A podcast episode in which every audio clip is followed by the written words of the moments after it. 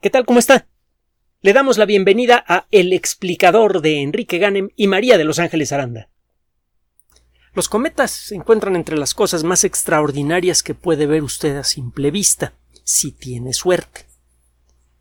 Los cometas sabemos que son bolas de hielo sucio, bolas de, de agua convertida en hielo, mezclada en distintas proporciones con materiales como eh, metano, amoníaco, eh, otras sustancias de fácil evaporación y también polvo cósmico.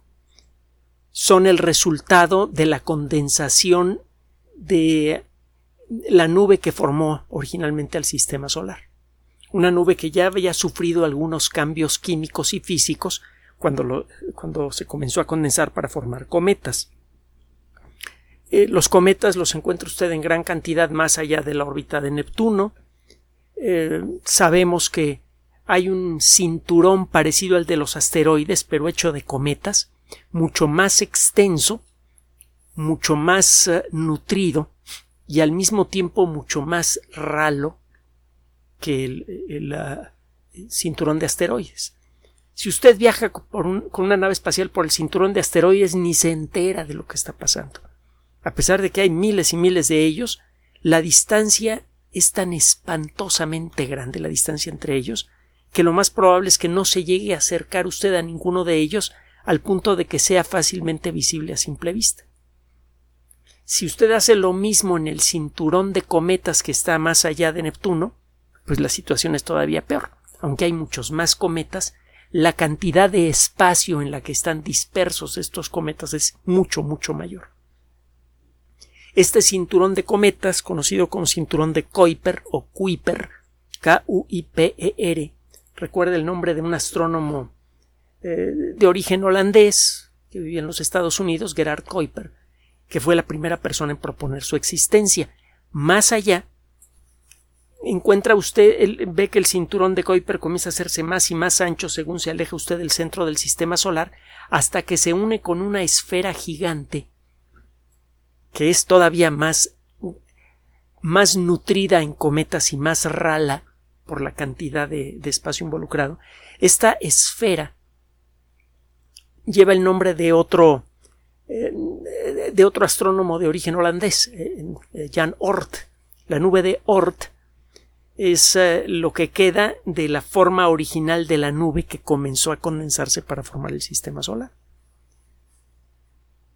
Los cometas visibles a simple vista son muy raros.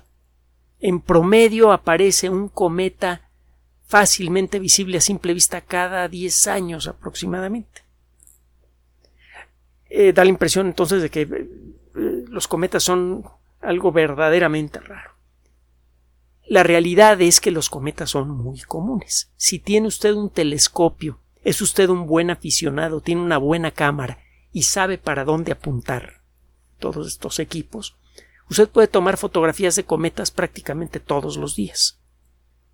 En cualquier momento del año, siempre hay entre media y una docena de cometas, y no es que más, visibles con un telescopio de aficionado. Pero aparecen como unas manchitas luminosas, se ven como estrellitas pero emborronadas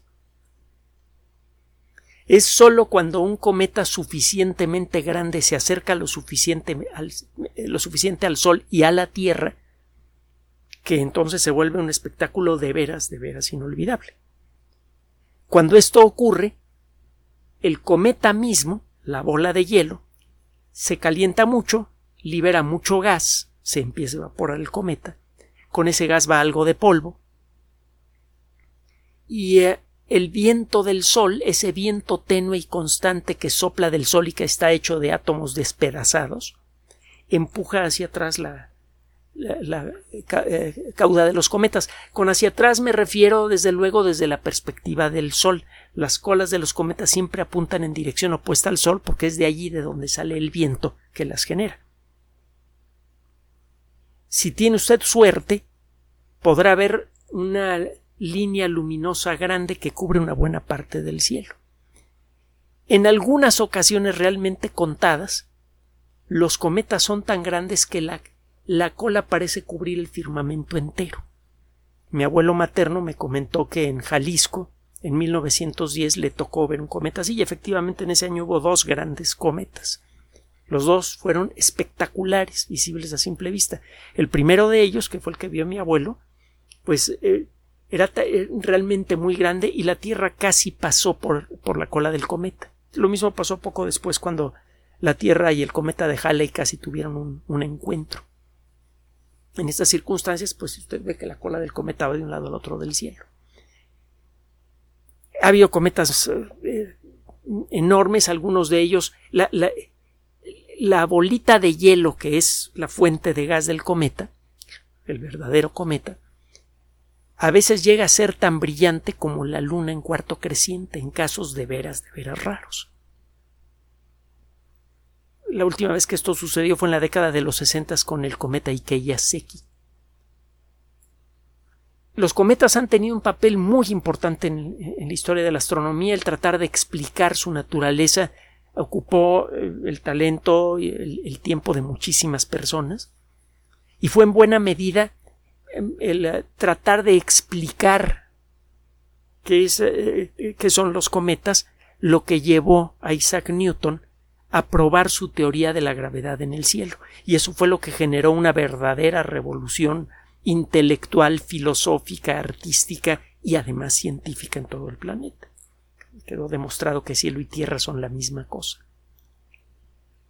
Algunos cometas, eh, por su espectacularidad, generaron al mismo tiempo miedo e inspiración en millones de personas. Hay un cometa en 1744 y lo va a encontrar en la Wikipedia, es muy famoso, el cometa de Cheseaux de 1744.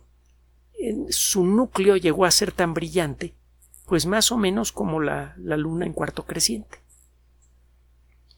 Aparentemente cuando pasó cerca del Sol se rompió en pedazos el núcleo y cada núcleo tenía su propia cola. Esto desde luego no se sabía en aquella época, pero eh, hay varios grabados espectaculares en las que se ve el cometa antes de la salida del Sol y lo que ve usted son eh, seis colas. Fue un cometa de seis colas, un cometa de cola múltiple. En la década de los setentas me tocó ver un cometa con dos colas, el cometa de West, que también se rompió al pasar cerca del Sol, cuatro o cinco pedazos.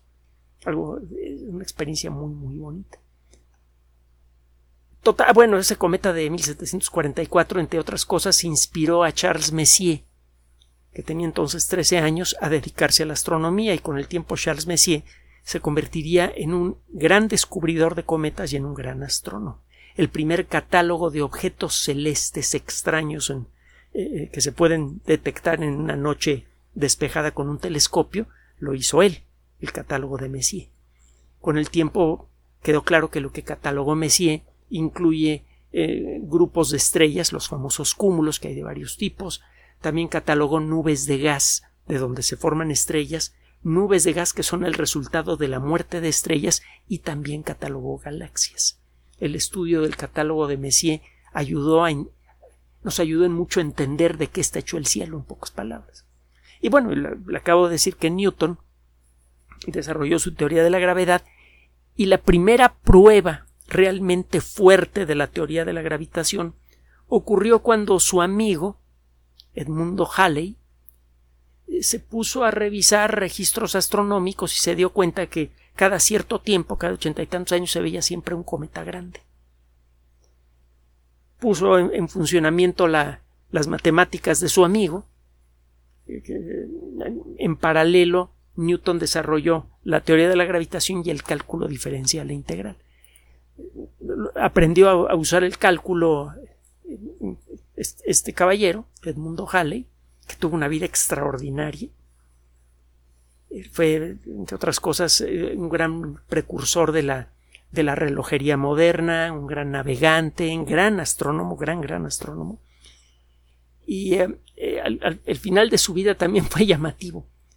se sentó a, comer, comió muy bien, se tomó una copa de vino, la, paladeó hasta, el final y dijo, ¡ay, qué bien estuvo esto! Y en ese momento se murió.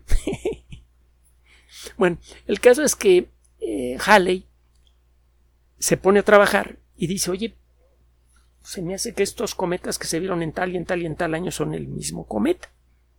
Si tu teoría funciona, debería aparecer de nuevo por tal fecha. ¿Por qué? Porque se está moviendo de acuerdo con la, dinámica celeste que tú propones. Si el cometa se está moviendo por la acción de la gravedad, esa, cosa que tú inventaste, entonces debería regresar por tales fechas y a que no saben qué pasó. Apareció el cometa y desde entonces se llama el cometa de Halley. Entonces, los cometas han tenido un papel importantísimo en el desarrollo de la astronomía, en el desarrollo de la ciencia en general, hasta de la tecnología. La teoría de la gravitación de manera directa ayudó a impulsar en mucho la ingeniería civil, junto con el cálculo diferencial integral, y eh, esto a su vez tuvo un montón de otras consecuencias. El caso es que en la actualidad hay un cometa apenas visible a simple vista con muchos esfuerzos y en cielos despejados, el cometa Leonard. Se le ha hecho mucha publicidad. La realidad es que si usted no tiene una cámara, una buena cámara, y puede viajar a un, a un lugar donde el cielo esté realmente despejado, nunca va a poder contemplar a simple vista lo que ven las fotografías que aparecen publicadas en muchas páginas electrónicas y en muchas noticias de YouTube.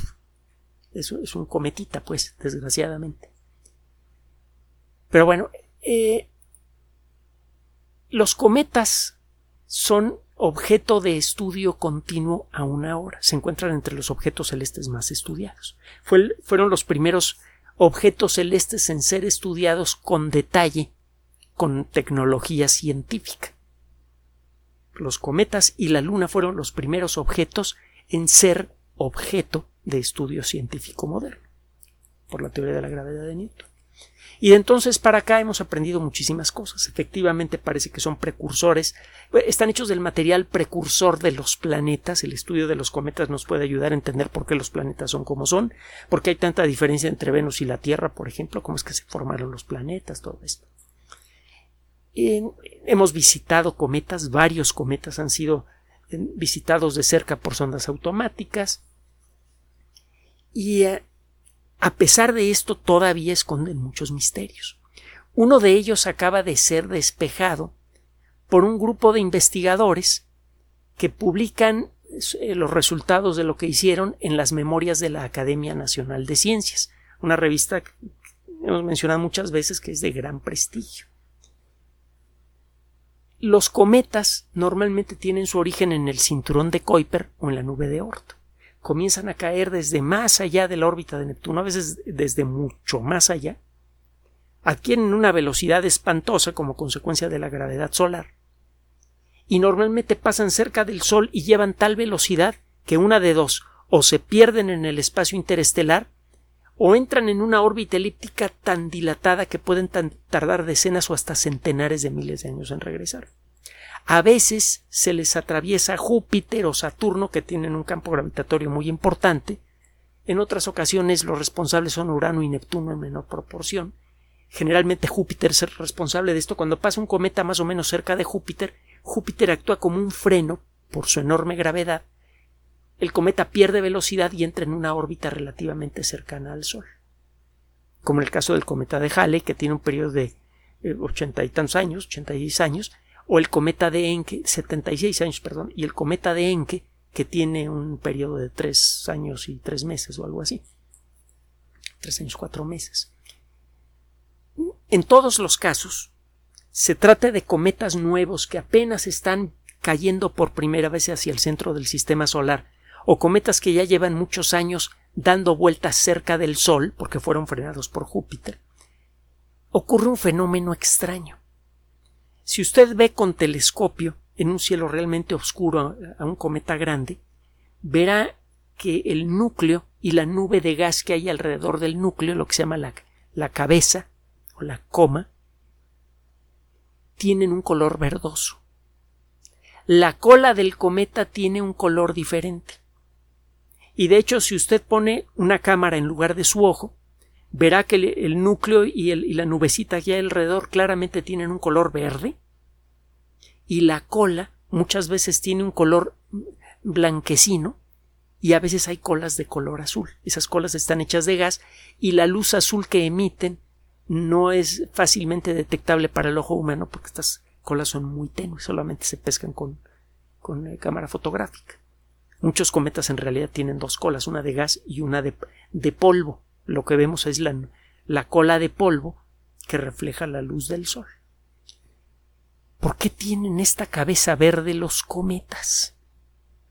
Se han hecho varios estudios espectroscópicos, hemos visitado cometas de cerca y todo, y a pesar de que hemos puesto naves alrededor de cometas, los hemos puesto en órbita alrededor de cometas, no habíamos podido descubrir exactamente por qué demonios el ambiente alrededor de la cabeza de los cometas es de color verde. Y esto acaba de ser despejado. En la década de los 30, Gerhard Herzberg, un químico extraordinario que eventualmente ganó el premio Nobel, el premio Nobel de Química, dijo, bueno, en las circunstancias de los cometas, ya en aquella época se, suponía que los cometas eran residuos fosilizados de la nube que originó el sistema solar. Las circunstancias de los cometas permiten química especial. Los cometas deben ser ricos en carbono. Si de veras los cometas son precursores de planetas como la Tierra, que tienen mucho carbono, entre otras cosas deben tener los cometas mismos una cantidad importante de moléculas de carbono, por ejemplo, dióxido de carbono congelado. Esto ahora sabemos que es cierto. La luz del sol es bien canija. Da la impresión de que la luz no puede hacernos nada. Pero la realidad es que la luz visible, y peor aún, algunas formas de luz invisible, como la luz ultravioleta, pueden hacer mucho daño. Si usted ve por mucho tiempo un foco de luz azul intenso, como los que hay en algunas discotecas o las las lámparas de, algunos automóviles oficiales, corre el riesgo de sufrir daños en la retina. Estos daños, eh, si usted ve ocasionalmente estas luces azules, lo, más probable es que el daño sea menor y se repare rápidamente y usted ni cuenta se de que lo tuvo. Pero si vive usted en un ambiente en donde continuamente está sumergido en, fuentes de luz azul muy intensas, en la luz de fuentes de este tipo, eh, usted puede eh, tener problemas severos en la vista. La luz azul está hecha de partículas luminosas, de fotones que tienen más energía que las partículas de luz de otros colores, por ejemplo el amarillo o el verde. La energía que tienen las partículas de luz azul es suficiente para sacudir algunas moléculas e incluso para arrancarles algunos átomos, y esta no es buena, buena cosa. Si lo, tiene usted una molécula compleja como una proteína y le empieza a arrancar átomos, lo que queda es una molécula cucha que puede tener una actividad química indeseable. Entre otras cosas, el andarse metiendo moléculas medio rotas en el cuerpo, que es lo que hace cuando usted fuma lo que sea, no solamente tabaco, promueve el cáncer activamente. Hay una fantasía de que solamente el humo de tabaco produce cáncer, no. Cualquier humo que mete usted a sus pulmones es un promotor de cáncer. Y esto ocurre porque está metiendo usted moléculas que han perdido algunos de sus átomos. Estas moléculas están eléctricamente desbalanceadas y eso hace que se peguen con facilidad a otras moléculas y las rompan. Si empiezan a romper ADN, pues ya se imagina el relajo que se arma. Bueno, esto es todavía peor si se trata de un tipo de luz que emite el sol en, gran cantidad y que tiene más energía, aunque es invisible para nuestros ojos, la luz ultravioleta, la que produce las quemaduras cuando va usted a la playa o a una montaña y no se cuida, no, se pone su protector solar. Esa luz sí que promueve cáncer. Cada año hay decenas, incluso centenares de miles de casos de cáncer de piel por descuido. Y el cáncer de piel, afortunadamente, es uno de los más fáciles de detectar a tiempo. Pero si no lo detecta a tiempo, es uno de los más agresivos que hay. Generalmente, entre eh, eh, eh, cuando ocurre un diagnóstico de, melanoma maligno invasivo, el paciente tiene seis meses más o menos de, esperanza de vida. Claro está con las nuevas tecnologías como la inmunoterapia en varios casos se ha llegado a extender muchísimo la, sobriedad del paciente, incluso se han llegado a curar algunos casos. Por eso se le dio el premio Nobel a la inmunoterapia hace poco. Bueno, regresando al tema. eh, Herzberg dijo, bueno, yo me pongo a calcular lo que me imagino que podría haber en un cometa, por ejemplo, dióxido de carbono congelado, y yo sé, porque soy químico y bueno, qué demonios.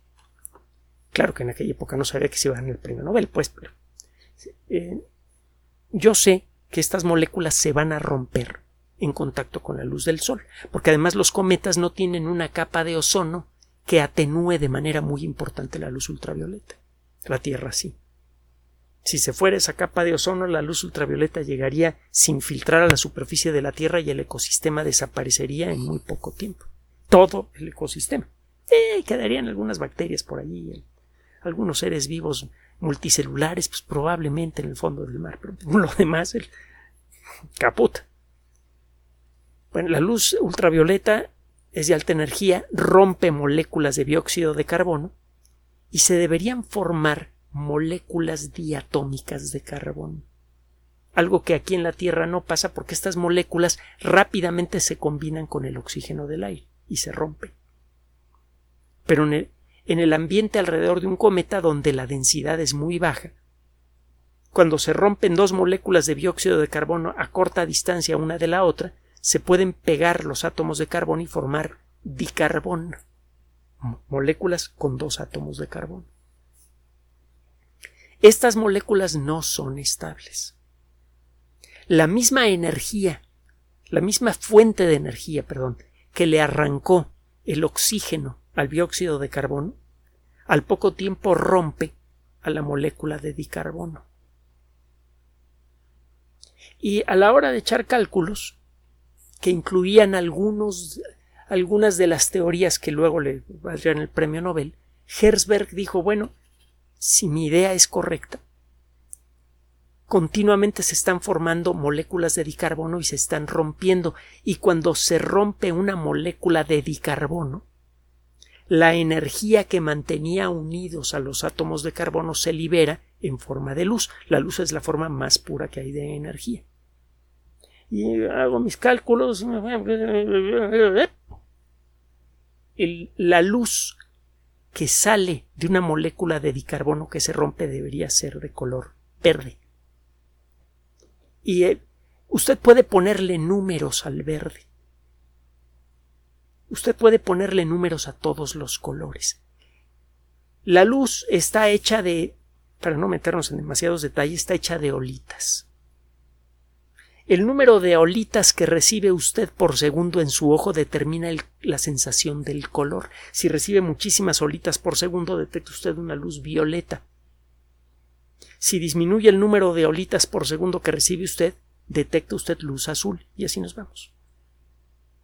Entonces hay un rango de frecuencias, de números de olitas eh, de luz eh, por segundo que recibe el ojo, que generan la sensación del verde.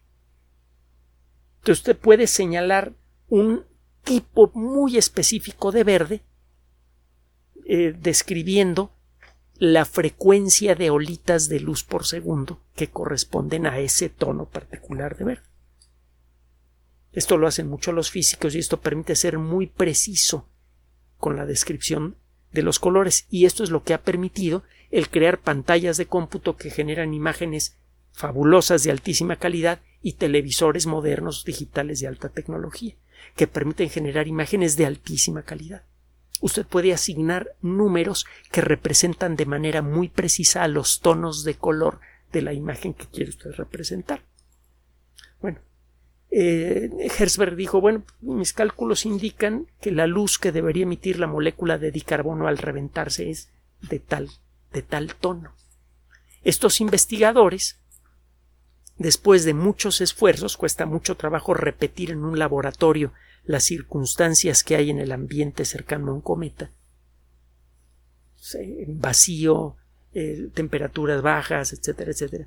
Después de mucho esfuerzo, lograron, por fin, demostrar que efectivamente la teoría de Herzberg es correcta.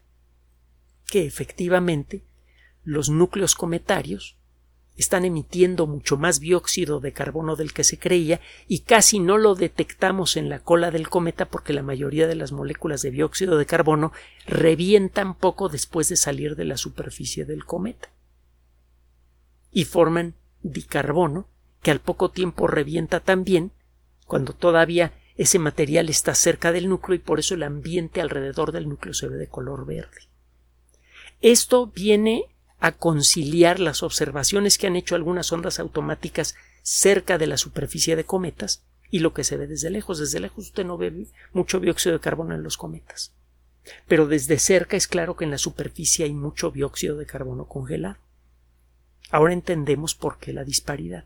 Esto nos permite también entender mejor, entre otras cosas,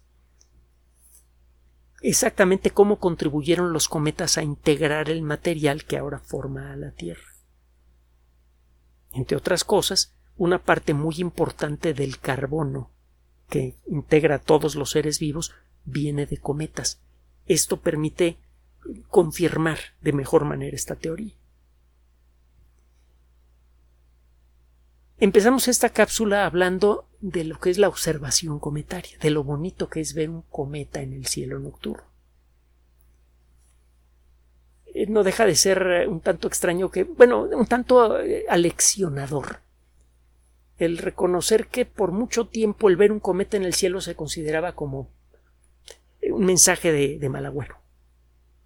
se supone que apareció un gran cometa poco antes de la muerte de Julio César, ya usted que que Moctezuma II eh, perdió la esperanza de enfrentar a los conquistadores, incluso antes de verlos porque vio un gran cometa en el cielo. Y casos como estos se pueden citar muchos. No deja de ser aleccionador el darse cuenta cómo el aprender algo sobre, eh, sobre la naturaleza puede cambiar en mucho nuestras perspectivas. Es algo que bien podríamos aplicar a muchas otras cosas más. La ciencia es un buen antídoto, es el mejor antídoto contra la superstición y contra el miedo que fundamenta las supersticiones. Ahora que sabemos de manera más íntima de qué están hechos los cometas y cuáles son los procesos que le dan su aspecto, nos damos cuenta, maravillados, que los cometas no son mensajeros de muerte, sino que muy probablemente fueron los transportadores de los materiales que le dieron vida a la Tierra. Materiales que todavía siguen aquí y que forman parte de nuestros cuerpos y de nuestros pensamientos.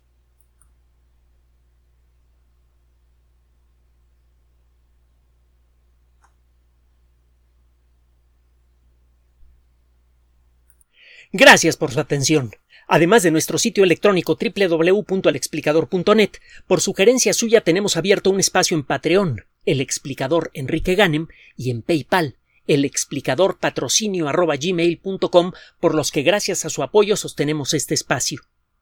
Puede usted descargar gratuitamente estos audios en formato MP3 en Spotify y en iTunes como El Explicador sitio oficial y en SoundCloud como El Explicador y con formato de video en YouTube en El Explicador sitio oficial. Recuerde nuestras redes sociales de siempre, Twitter Enrique-Ganem y en Facebook Enrique Ganem sitio oficial, El Explicador y los grupos que usted ya conoce. Finalmente, El Explicador siempre somos María de Los Ángeles Aranda y Enrique Ganem. Gracias.